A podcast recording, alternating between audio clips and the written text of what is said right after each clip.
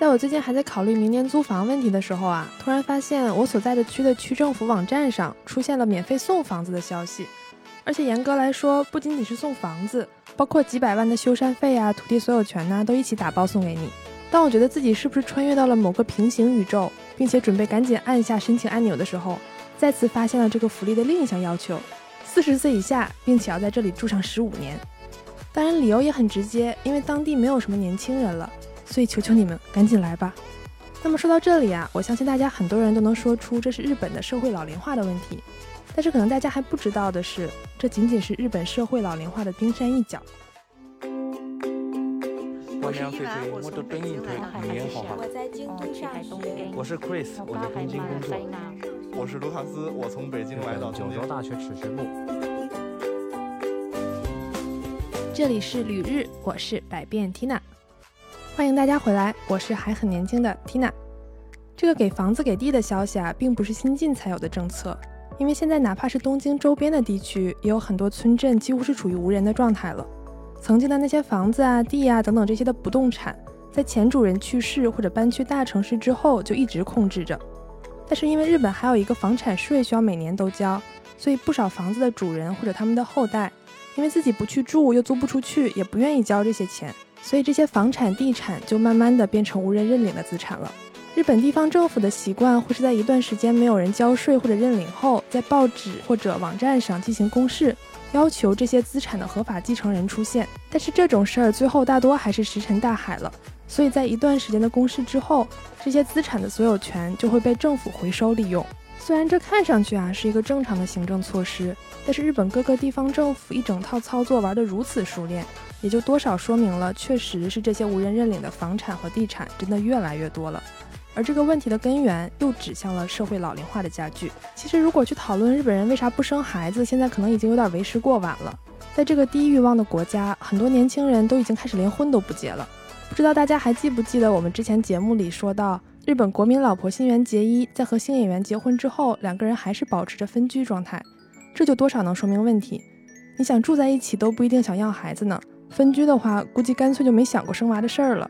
当然，我们不去过深的讨论为什么日本是一个快速前进的高龄化社会，因为其实最核心的问题，连日本自己都没太闹明白。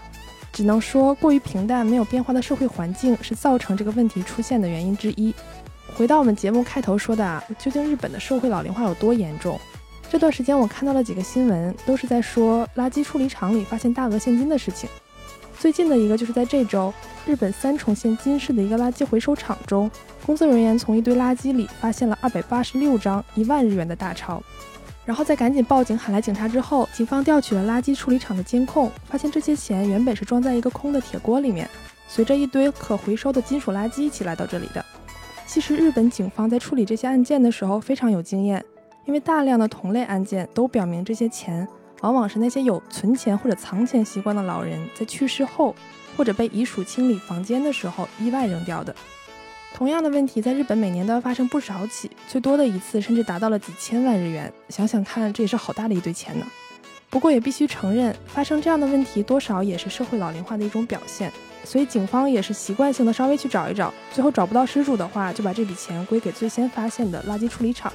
而作为我自己，在近几年坐电车的时候，也发现了车厢里有大量的丧葬广告。其实这类广告在我们中国真的很少会出现在公共场合，甚至也没有什么丧葬机构真的会去做这样的广告。可是日本就真的不一样了，因为独居老人的数量每年都在增加，所以想提前给自己以后做好准备的人也是不少。所以在电车广告这种价格不菲的广告位上，也能看到此类广告商的竞争。不过要说的是，可能是因为竞争太过激烈了。所以这些广告的内容多少都有点走向奇怪的方向了，比如说什么墓地学习会啊、女性专用墓地等等，这个到底是在防什么呢？也不知道。甚至我曾经还看到过卖丧葬用品的店在搞秋季大酬宾，你说这可让人怎么直视呢？其实不知道大家有没有发现啊，